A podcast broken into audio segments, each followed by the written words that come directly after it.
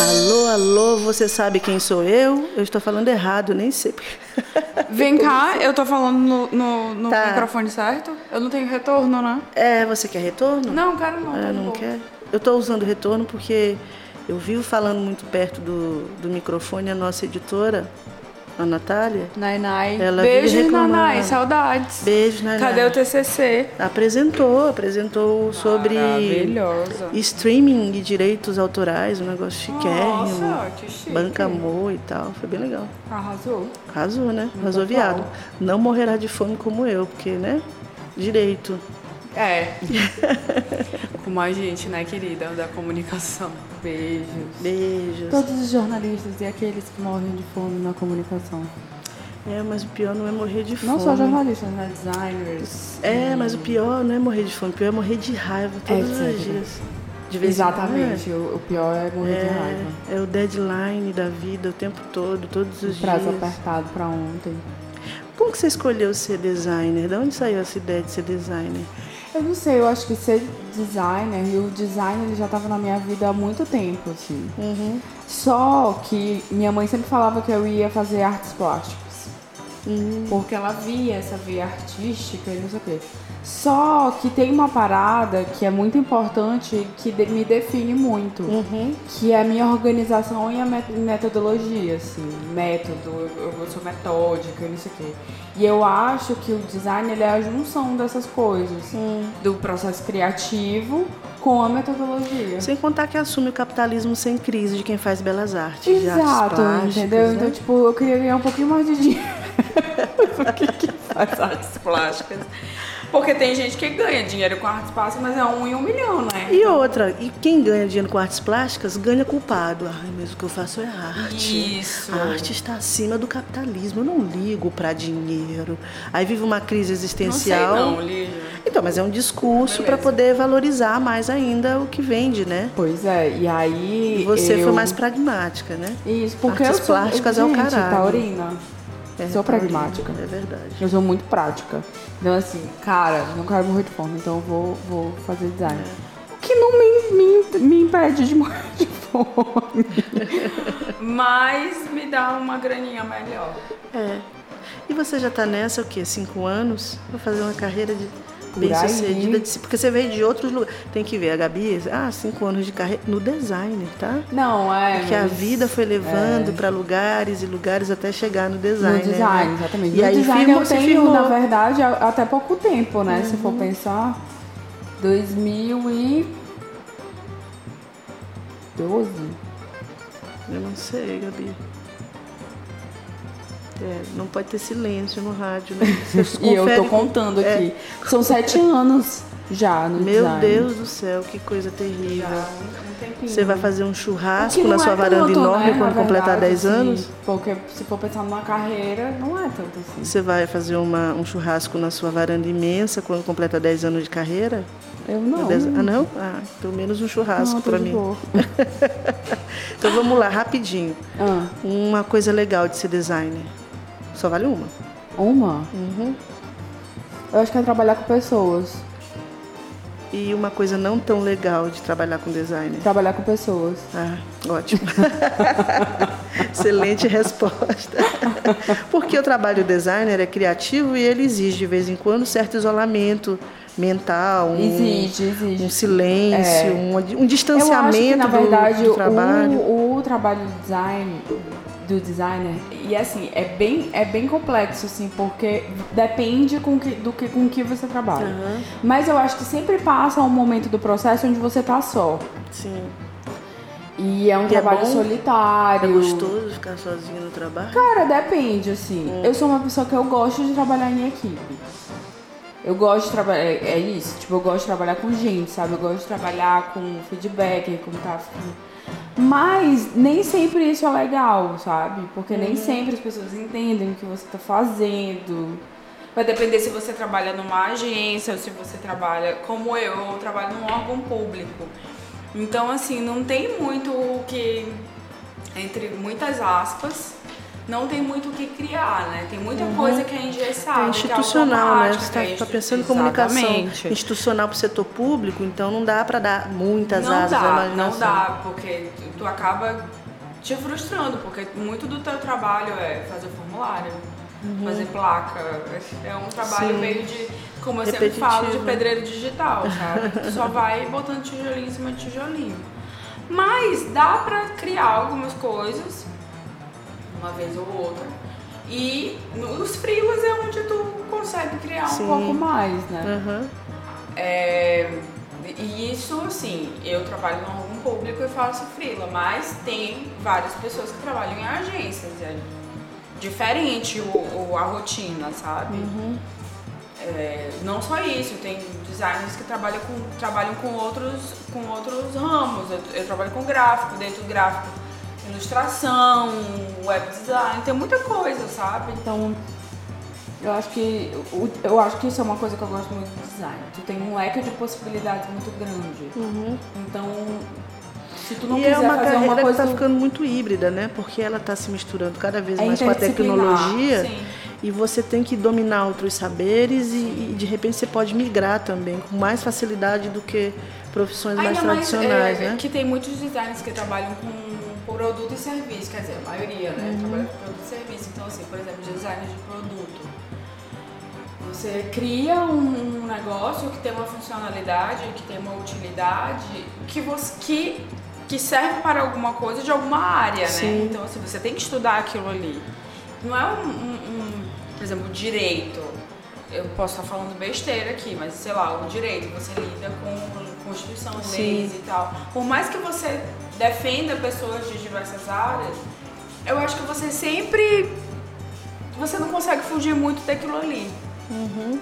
O que eu digo na hora de, de trabalhar na prática. Sim. De uma audiência, fazer uma petição, uma peça, etc. Entendi. No design não, você não fica só ligado ao computador, você tem várias possibilidades, inclusive de trabalhar sem, sem nem ter um computador, assim, que eu falo computador de programas. Por exemplo, trabalhar com branding, trabalhar com empresas, prestando consultoria para empresas, sabe? Uhum. Então, existem várias possibilidades. Gabriela está praticamente dando um guia de carreira aqui, então se você quiser. se você que dá no Mas eh, a gente falou super da minha profissão e, e a sua. Você trabalha é com comunicação, mas não trabalha com design. Você não, trabalha com eu trabalho com a profissão mais fodida da modernidade, Ai, que é o jornalismo, Deus. né? Tá se ferrando, tá desaparecendo completamente. Mas é época isso, da pós-verdade, fake o news. não vai, vai desaparecer? Acho, não, na verdade, eu acho que ele está ele tá passando por um processo de transformação, né? Uhum. E aí você tem uma crise entre esse jornalismo tradicional das universidades, com diploma, com lead, com pirâmide invertida, com texto, apuração, para essa esse momento em que o profissional de comunicação ele precisa se posicionar, precisa ser mais opinativo, ele precisa entender que essa coisa do super-homem que vai apurar a verdade, levar para a sociedade a verdade, acabou, é, né? o jornalismo investigativo, o super-herói esclarece, né, o quarto poder, não sei o quê. Acabou isso tudo, né? Você tem que sobreviver a partir de esquemas mais cínicos, eu acho. Mas em tempos de Glenn... Glenn Greenwald. Em, em Intercept. Glenn Greenwald. Greenwald. Greenwald. Tu acha que isso é realmente Tá, tá. Eu acho que o Glenn é o grande exemplo disso, né? É, o... Tá indo para as cucuias. É, ele é, ele é o grande exemplo dessa polarização radicalizada em que você derrotar um grupo adversário é mais, é, é, é mais importante do que você levar a verdade para as pessoas. Vamos combinar, os documentos que o Glenn é, recolheu aí a partir de ataque, supostamente um ataque hacker, são documentos roubados e, mas se você vê o modo como ele coloca para a sociedade esse material apurado, é muito diferente do jornalismo tradicional. O que, que o jornalista tradicional faria? Ele apuraria tudo, verificaria o material, colocaria sob escrutínio de um investigador, de um perito independente, e depois ele soltaria para a sociedade todo o material. Sim. O que, que o Glenn faz? Ele espera o, o Moro falar alguma coisa e aí depois ele joga aos poucos. Né? Por quê? Porque ele está numa batalha de, de polarização. Né? E de repente está todo mundo, eu vejo jornalistas que eu cresci é, lendo, porque eu, eu, sou uma pessoa que vem de impresso né, tradicionalmente. Eu li jornal, não assistia Jornal Nacional. Eu li a Folha, li o Estadão, li o Globo, e jornalistas que tinham um comportamento muito forte de apurar a informação, hoje estão no rádio, nos podcasts, na TV, fazendo análise crítica e tomando um lado e se posicionando, que eu acho que tem um lado bom disso também. Mas como é que a sociedade fica num faroeste desse? Como é que você vai saber qual é a verdade de fato? E por outro lado, você tem as como, fake news, né? Porque, não, exatamente. Além de ter fake news, que é onde você não tem esse controle, você não tem controle da informação. É. Não tem como você não saber tem. o que é verdade e o que não, não é verdade. De todos os lados, na verdade. Se é que existe uma verdade. Isso. E aí eu acho que é, com o advento das redes sociais, o que acontece é que tá todo mundo sendo o seu próprio veículo. Exatamente. Então tá todo mundo dando a sua opinião. É. Então, e não, não é mais só uma coisa. É. Não existe mais a é. E não é mais só uma coisa do tiozão do WhatsApp, aquele cara que vê uma notícia bombástica e sai disparando para todo mundo. É um lance mais grave.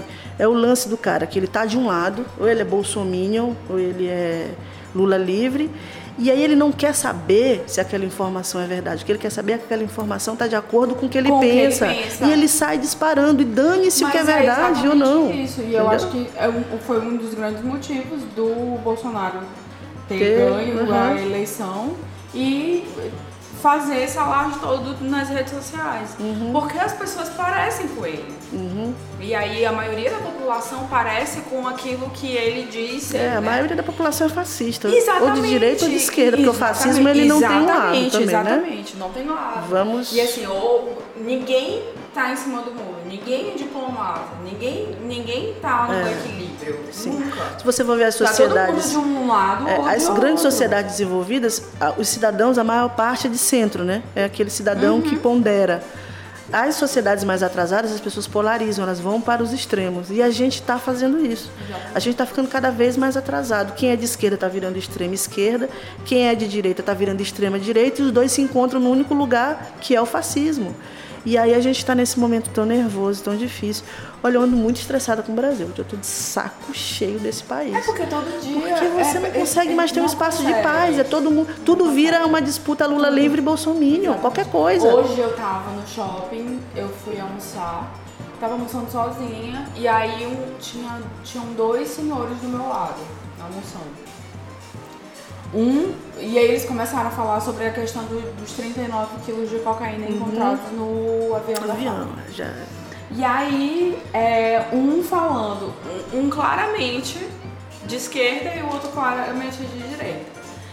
No final das contas, o de esquerda ficou super exaltado porque uhum. não entendia que, o, o como que o, o companheiro de direita ainda defendia uhum. a sua ideia, a sua ideologia diante dos fatos. Uhum. E, se, e se estressou ao máximo.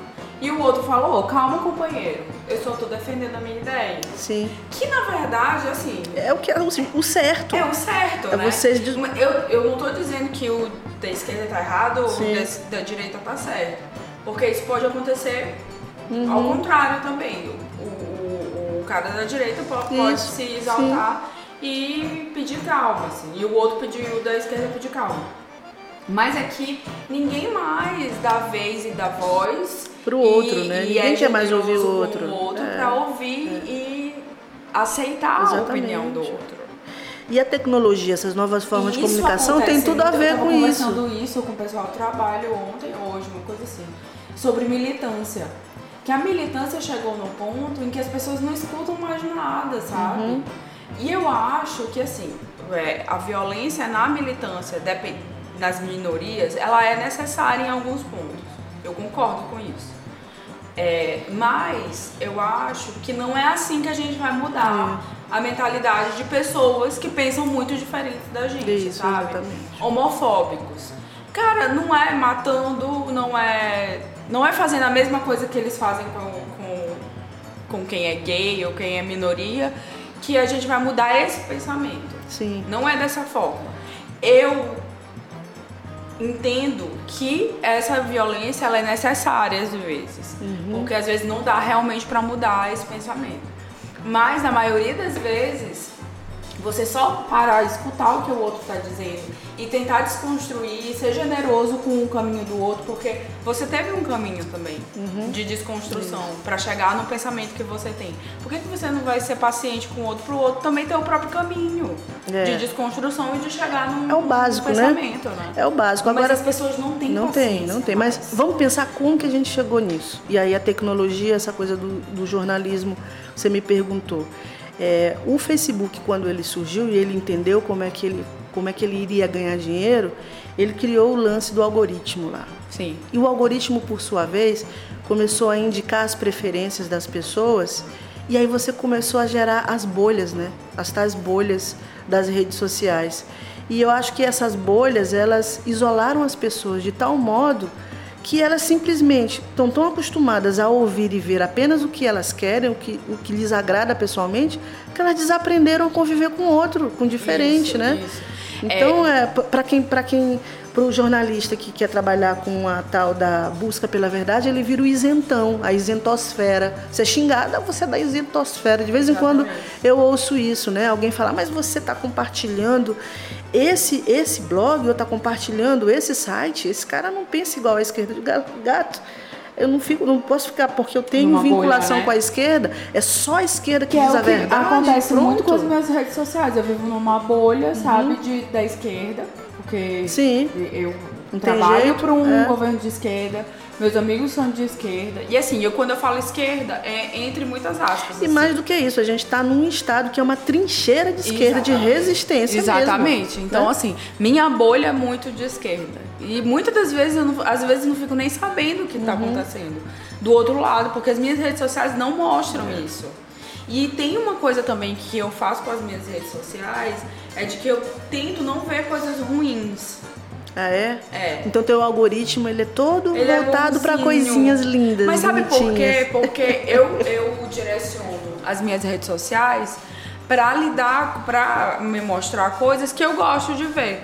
Design, moda, música, é, arte. Uhum. Então, assim, eu. Mas até nesses ambientes, tu tem a disputa Lula Tem, livre. não, com certeza. Você está fazendo tem. de balé clássico, tá dizendo, ah, mas o corpo, ele está sendo escravizado. Sim, Isso sim, aí tem. é um negócio direitista. E as. E as, oh, esqueci, não é manifestação o nome.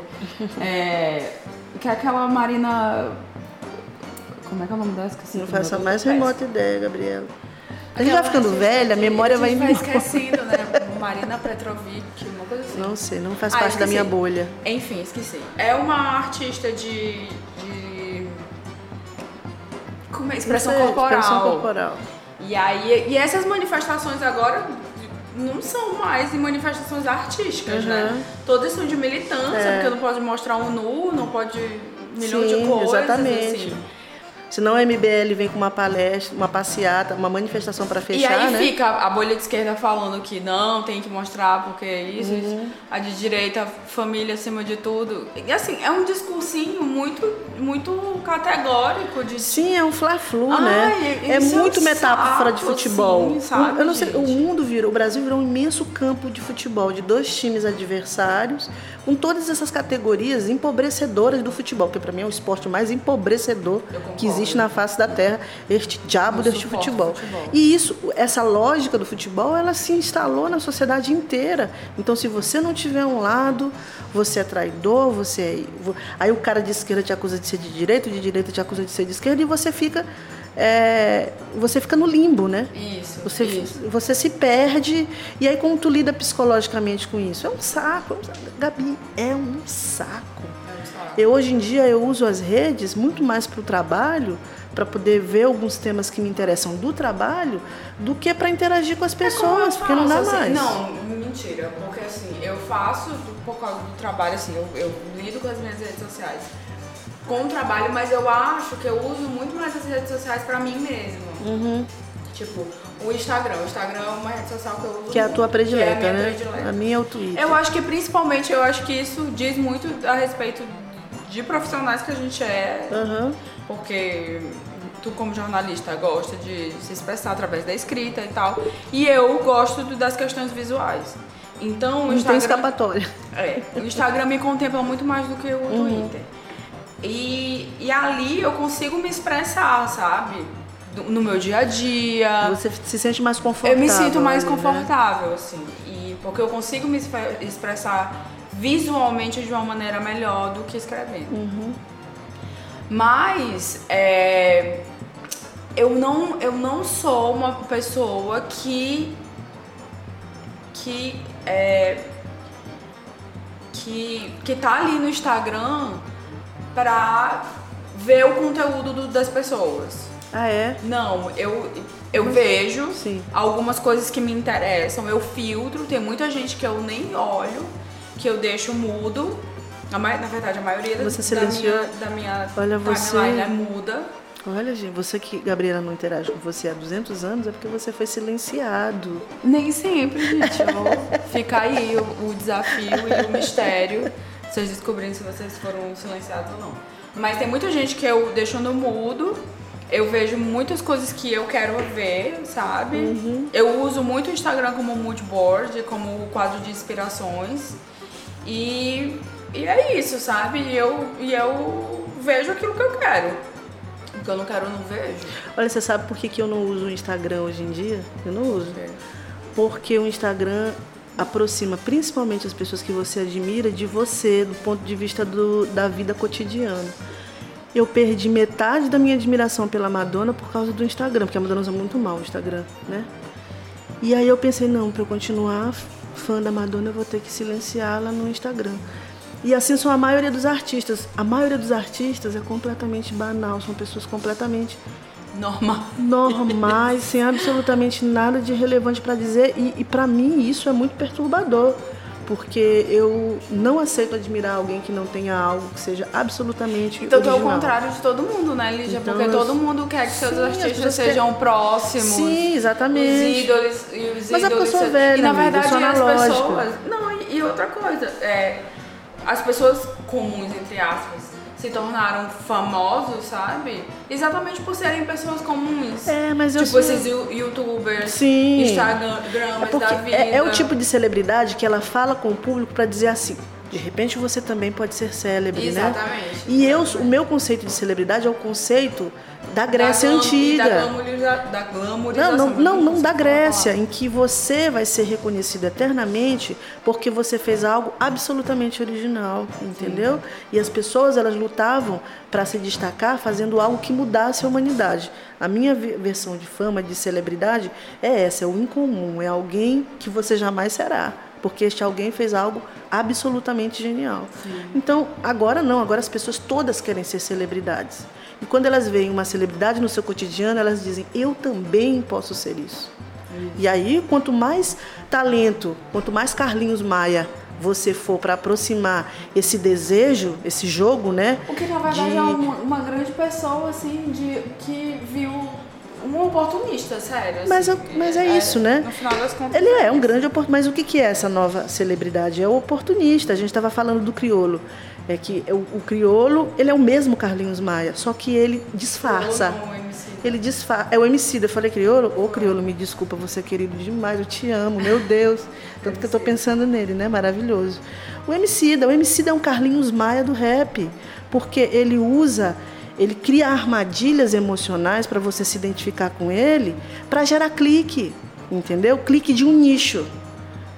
Você percebe pela estética, pelo discurso, pela narrativa e, sobretudo, pela apropriação de, de símbolos, né? E pela formatação desses símbolos de maneira ilusória. Então, é isso, gata. Ser, ser, ser célebre é ter o oportunismo para poder pegar, inclusive dentro desse contexto de polarização que a gente vive, as narrativas que vão agradar um ou outro, né? Então, assim, é muito complicado isso. E aí, falando do MC, e esse clipe novo dele, que gerou. Eu fiquei revoltada, um bafafá eu fiquei revoltada do quando eu vi. Desculpa, Carlos, eu sei que você gostou. Eu vejo você de manhã cantando no, car no Todo carro, dia, no Instagram. 24 horas por dia, em looping. infinito. A música, eu acho muito legal aquela menina que eu não sei o nome, A Maju. a Maju. Acho que ela soube encaixar no ritmo da música na proposta que o MC da E fez. eu gosto muito daquela música de Belchior. É. Eu gosto muito de Belchior. Né? É, a música do Belchior é maravilhosa, mas os símbolos que estão ali são de um oportunismo absoluto que É, que assim, é, o- Retira é o caráter questão- artístico, é a questão entendeu? Da militância que eu te falei, Exatamente. assim, da militância afetada, de não escutar o outro e de não ter essa generosidade. Eu entendo. Mas tu sabe eu que é mais entendo. grave dessa eu música? compreendo, eu compreendo essa militância, eu entendo de onde ela vem e eu acho que ela tem seus méritos. É, não é desmerecendo nenhum tipo de militância, nenhum tipo de, de luta de ninguém. Pelo contrário, cada um luta a sua luta. Sim. A luta a sua guerra, sabe?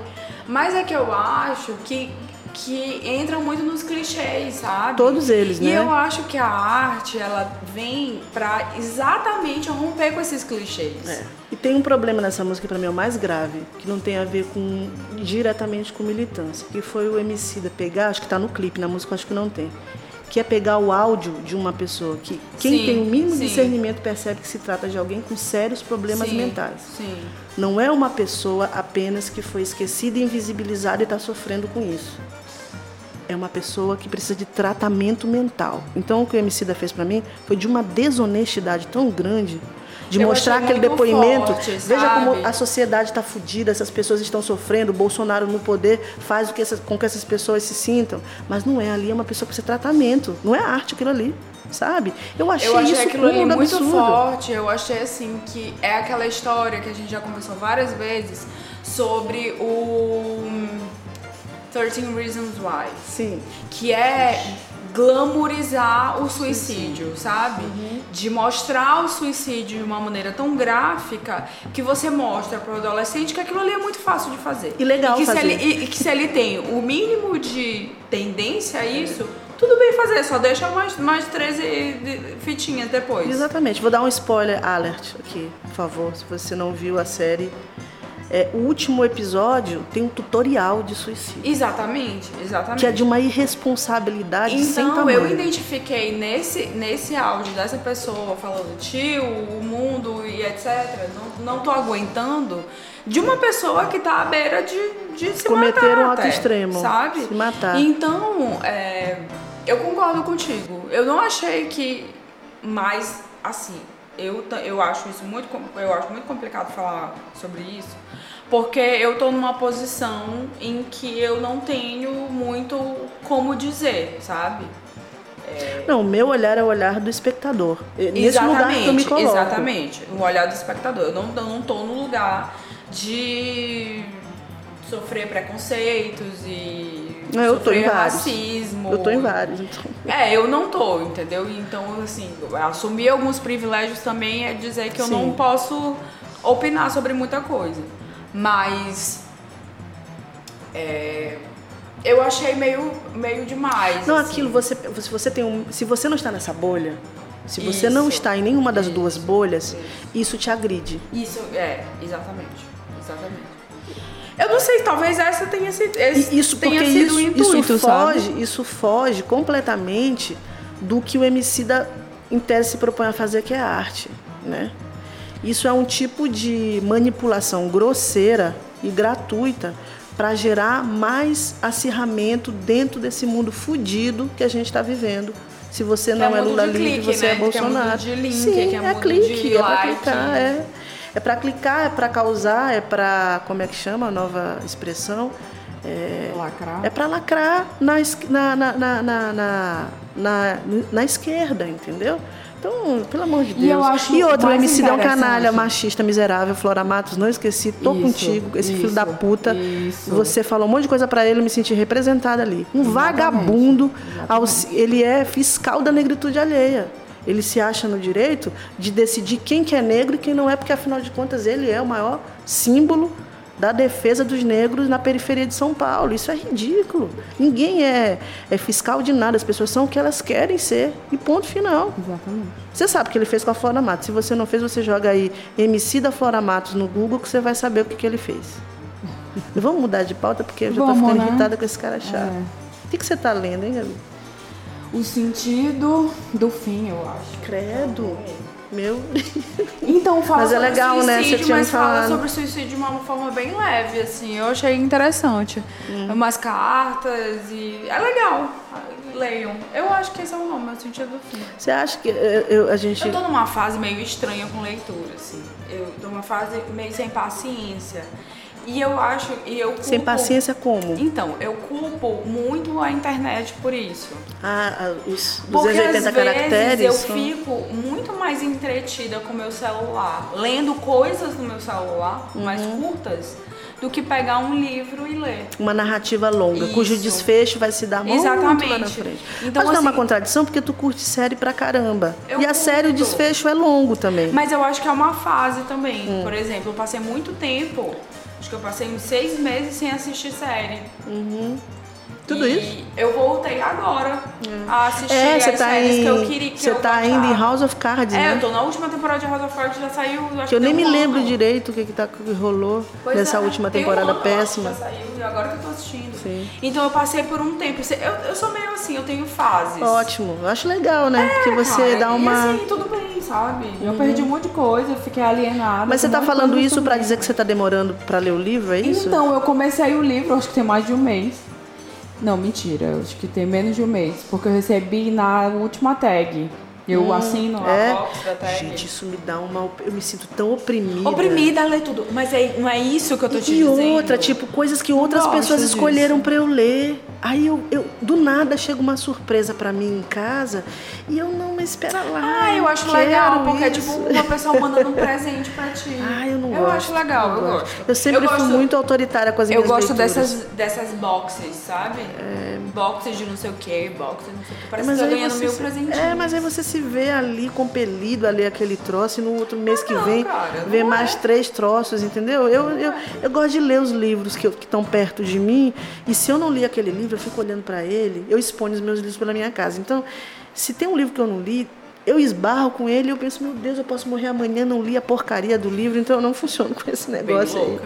De receber Não, essas é, coisas então, aí assim, por mês, eu, todo mês. Mas é legal, né? Você tem sinto, experiência. sim, compelida a ter que ler todos os livros. Mas eu também já fico, ah, não preciso também. Fico com preguiça, sabe? E, e é isso, eu tô demorando um pouco pra ler. Hum. Apesar dele ser bom. Você sabe o que eu tô fazendo? Porque eu também tô passando por esse processo eu- de. eu comprei um Kindle agora. Quer dizer, eu ganhei um Kindle. E Mas você tem aí- Kindle há um tempão, né? Não, então, eu tinha um Kindle. E aí ele era um Kindle antigão, assim. Sim. tinha, sei lá, quantos anos? 10 anos já.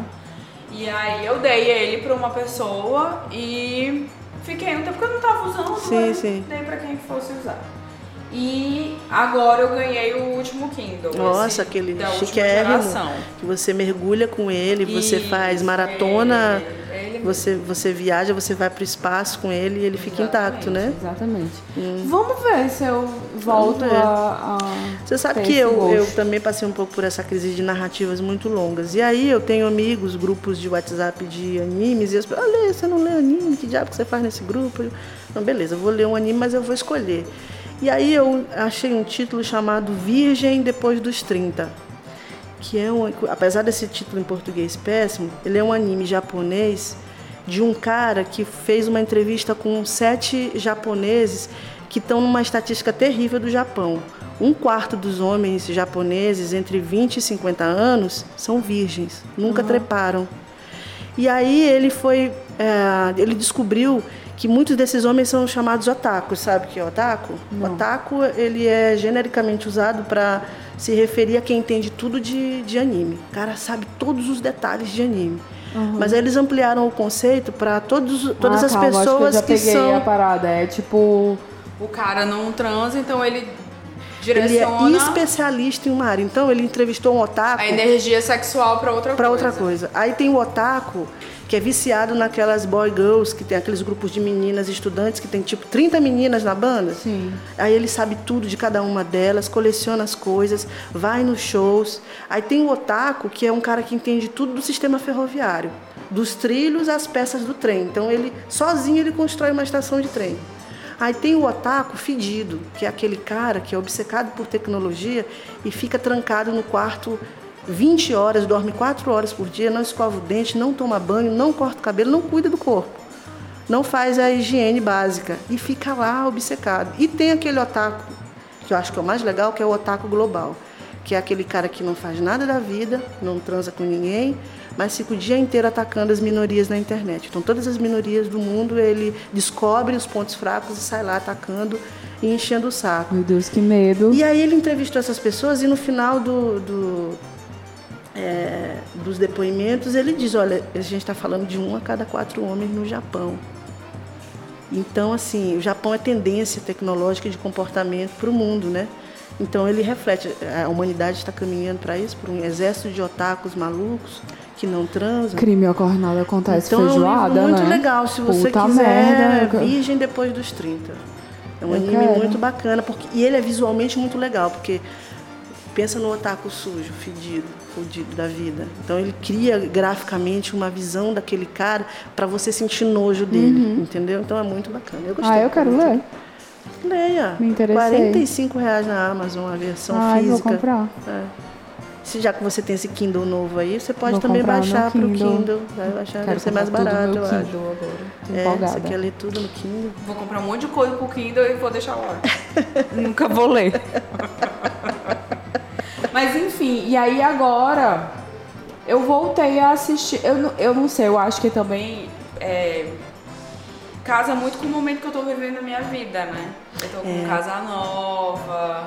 Marido e- novo. É, e, e assim, tô Trabalho curtindo. novo. Exatamente, muita coisa nova na minha vida. Em pouquíssimo tempo.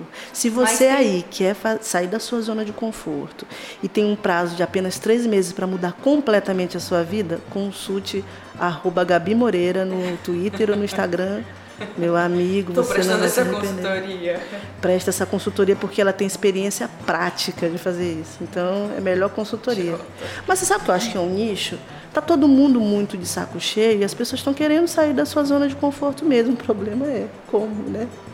Então, acho que compartilhar a experiência Quero, mas de quem fez todo mundo isso... quer sair da zona de conforto. Ninguém quer sair da zona de conforto, Ah, não? Lídia. Não quer, cara. só tô todo falando que mundo quer, é, então. todo mundo tem o, o, o- o ideal de nossa, você aquele, aquele ideal do americano, 30 anos, milionário, mas isso aqui e todo mundo. Por que que coach faz tanto sucesso? Porque as pessoas querem uma fórmula de como mudar a vida delas. A Só que mudar a vida, encontra a fórmula dói pra caralho. Dói. E doeu pra você, É uma né? transição fudida. É, é dor física muitas das vezes, sabe? Dói. Se transformar dói. Mas a vida é dor, né? Pois é, só que. A vida é como é dor. que tu. Não é que eu tenha infringido dor a mim mesma de propósito. Não é isso. Uhum. Mas é que você tem que aceitar essas dores, sabe? Eu acho que o grande, o grande, a grande chave de você mudar a sua vida para uma vida melhor e etc. é a dor.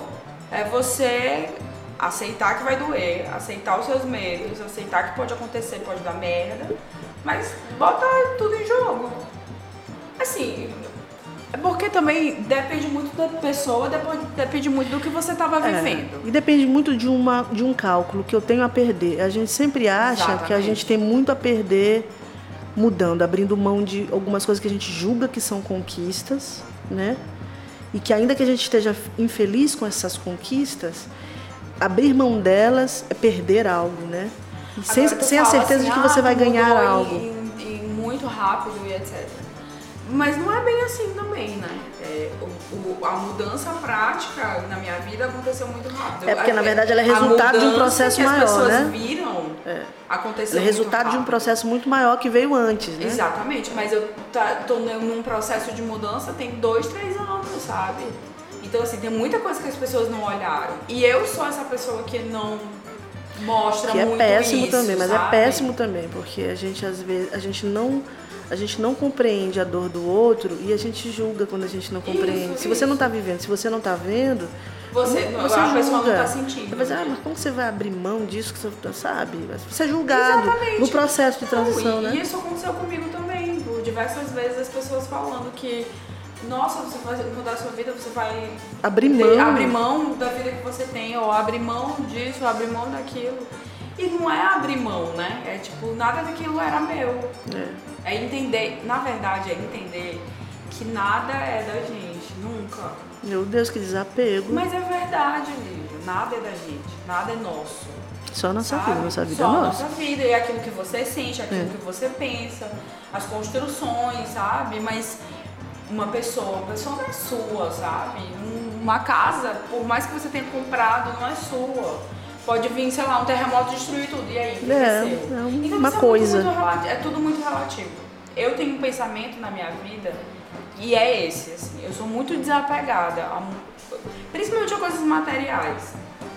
Mas eu sempre parto, parto, do, parto do pressuposto que eu não tenho aquilo ali, sabe? Então é muito mais fácil você ter uma vida mais simples e uma vida onde você viva do jeito que você quer viver. Mas será que a gente não está falando isso? Vou representar aqui rapidamente a periferia. Será que a gente também. É um pensamento que eu tenho muito parecido com o teu. É, mas será que a gente não está pensando isso porque a gente também não está no extremo da necessidade? Por mais que a gente abra mão, por mais que a gente seja desapegado, a gente tem uma estrutura existencial que nos dá o mínimo de conforto para a gente dizer que a gente está abrindo mão de algumas coisas, entendeu? De repente, a maior parte das pessoas que não tem, que tem um pouco só, elas têm mais dificuldade para apostar porque elas não têm um alicerce mínimo Com de certeza, com tanto certeza. afetivo Com quanto certeza. material, quanto Não, com certeza. entendeu? Eu concordo contigo 100%. Tem até uma charge que eu não sei de quem é, que mostra duas escadas. Uma com degraus pequenos e outra com degraus gigantescos. E duas pessoas. Uma Uhum. pessoa, sei lá, da classe média, classe média alta, andando na escada e a outra de uma classe média inferior, social inferior, é tendo que escalar o degrau, assim, sabe? Então, assim, é exatamente isso. É. Tipo, porque eu, eu tô num sentido em que eu tive milhões de oportunidades que outras pessoas não tiveram, sabe? Exatamente. Então, pra mim também é muito mais fácil sair dessa zona de conforto. porque senão, Gabi, Porque eu encontro meios. Sim. E, e a gente tem muito que escapar e, e refletir muito para também entender que de repente a gente está vivendo white people problems. Lembra do que a gente Isso, estava conversando isso. antes do, Uma de vez, gravar uma amiga sobre? minha Pois não. Me Depois falou eu fa- depois eu sobre. concluo meu pensamento. Ah, tá. Fala, amiga. Não, meu amor, você pensou, Foi pode mal. falar. Diga lá. Não, o que, é que a gente tava falando antes? É, Não sei. Não conclui o teu pensamento, que Sim, aí eu uma vez conto uma a amiga história. minha me perguntou é, como lidar. é, Eu sou feminista. é, como lidar com mulheres que apanham, mas não saem do casamento. Como entender Como isso? entender isso? E aí eu falei, não, não cabe a gente, sabe? Porque essa mulher, tu fala assim, ah, mas ela tá e, e aí depois ela volta. Ela é uma assim, sem vergonha, não tem vergonha, gosta de apanhar. Ela tem milhões de motivos para continuar naquele casamento. Ela tem motivos financeiros, ela tem motivos emocionais, de gostar Tem filhos, daquele cara, de, de achar que ele pode mudar, de não enxergar aquilo ali como uma violência. Então, não tem como eu botar o meu De pé na frente culpabilizar, dela porque a- e a falar assim, é tu tem que sair desse casamento. Não, é assim. Ei, tu tá passando por isso. Ela identifica, primeiro, ela identifica isso como violência. Se ela identifica isso como violência e procura alguma pessoa, ou então tu vê, ela presencia esse momento de violência e fala assim, você já tá passando por uma violência. Se você quiser, eu tô aqui pra conversar e pra te ajudar.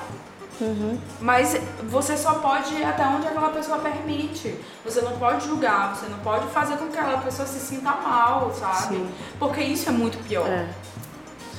É, é ter empatia, Porque né? é Nós somos muito arrogantes, a gente Exatamente. sempre acha que a gente é E dono. é, é a parada da militância que a gente Sim, volta lá pro começo. exatamente. Que é aquela história da militância que você tem que sair, não sei o quê. É a história do mundo o melhor, eu sei como é E, que é um cara, mundo melhor. Não é assim, porque é muito mais complexo. As relações humanas são muito complexas. Não dá Exatamente. pra você chegar com uma fórmula e dizer que você, todo mundo tem que agir Exatamente. dessa forma. Que é o lance do politicamente correto, que o nosso querido Pondé, que é o especialista nisso, Nosso detona.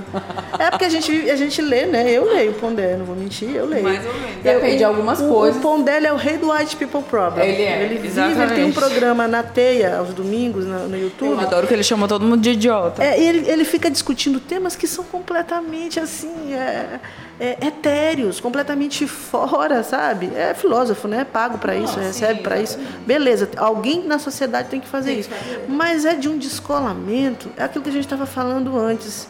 de, de alguém fazendo uma discussão completamente fora da realidade, quando tem a missão de intervir na realidade. Está completamente distante do mundo, sabe? Está ali naquela bolha eterna de, de discussões e acha que isso é a solução para o resto do mundo também. Olha, eu estou aqui te dando a solução.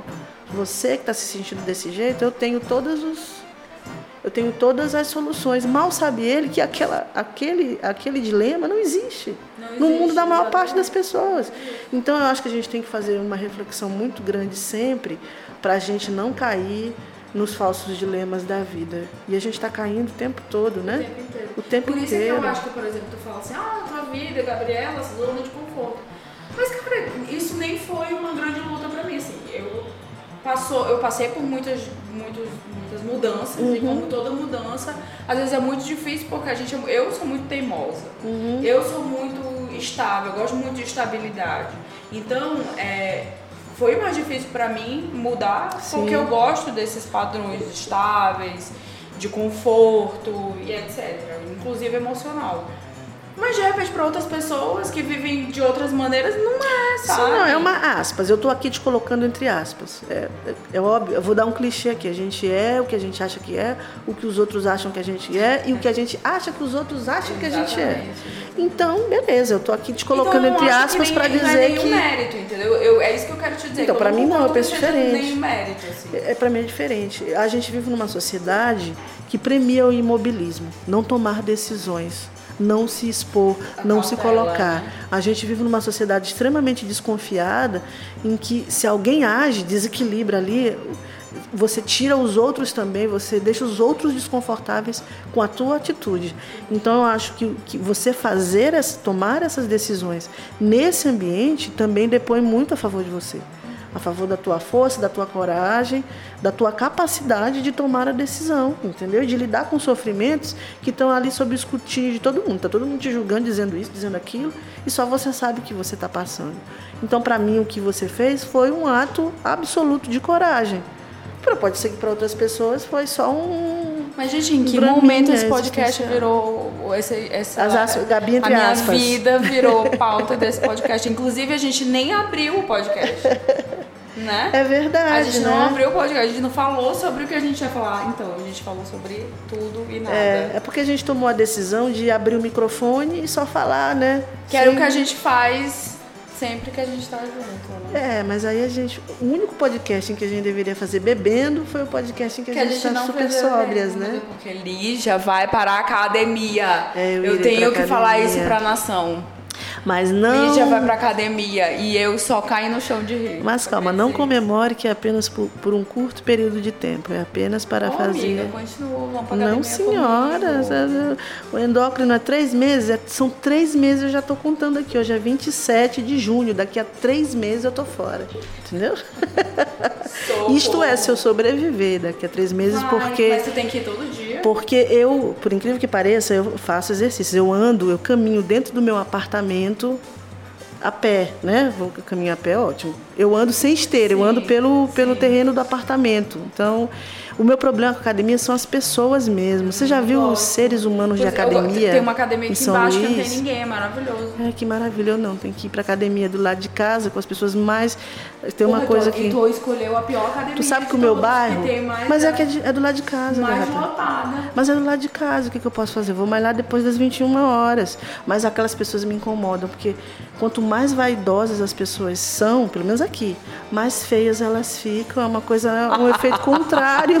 Porque se você é vaidoso, a, a lógica é você ficar bonito, você ficar atraente, as pessoas te olharem, puta Mas é que porque pariu. falta um negócio. Mas são pessoas é? horrorosas. Bom senso, mana. Porque É, a beleza É bom o senso? estereótipo de beleza. Eu não sei se é só aqui, talvez não seja. Mas o estereótipo de beleza daqui, do, do maranhense, do, do Lucense, é um estereótipo que a gente não acha bonito, sabe? Ah, tá, entendi. Tô na minha. Mas são pessoas. Eu nunca vi tão, tantas pessoas tão feias na minha vida quanto nessa academia, sinceramente. Eu vou Ai, ali no Coroadinho, no Polo Coroadinho, e vejo pessoas lindíssimas e trocaria fácil por esse povo horroroso dessa academia que eu uma frequento. coisa também, eu tava até conversando também no trabalho hoje, que a gente tava vendo nos Instagrams de minhas meninas, que simplesmente mudaram o rosto inteiro com, com um procedimento estético. Hum, preenchimento labial, é Tudo, tudo. botox, essas O- coisas? Uhum. O, queixo mudou, o, o- a, a bochecha mudou, botox, cabelo, tá tudo diferente, É. tá? Quando o Michael pessoa. Jackson fez isso era bizarro, né? Hoje Agora não. tá todo mundo fazendo. É, você viu, amiga? Completou 10 anos da morte de Michael É, Jackson. Onde você estava quando Michael Jackson morreu? Você não lembra? Meu Deus. Onde você estava quando as torres caíram? Eu tava chegando da escola. Hum, pelo menos você lembra? Tá bom. Lembrou. Baby. Acho que tá bom, né, Gabi? Já falamos demais. bom. Já tá virando autoajuda, já tá virando análise, né? virou, né? Virou terapia, né? Você não quer falar da tua academia, né? Não, mas eu falei bastante, né? Falei, tô indo pra academia para poder eh, organizar as minhas taxas, mas eh, eu sou muito feliz sendo gorda, eu acho que não importa você ser gordo ou magro, o importante é você conseguir respirar, andar, ser feliz, né? Transar, dizer, chega uma hora que você não consegue mais nem transar. Então, mas ser Tá gorda não me incomoda. É, mas ser gorda não me incomoda não, eu tô feliz em ser gorda, eu só quero mesmo viver uns dois anos e meio a mais, só isso. Só isso, Com tá qualidade. Então fechou, gente. É isso aí e eu por hoje é só. Não Beijo. frequentem a academia que eu frequento, pelo amor de Deus. Depois eu conto pra vocês em off. Gabi, as redes. Ah, é verdade. Gabi Moreira no Twitter e no Instagram. Arroba Lijatex no Twitter. É isso. Tá bom? Beijos. Fala lá comigo que eu denuncio qual é a academia de pessoas horrorosas que eu frequento. Tchau, galera. Tchau, tchau. Valeu.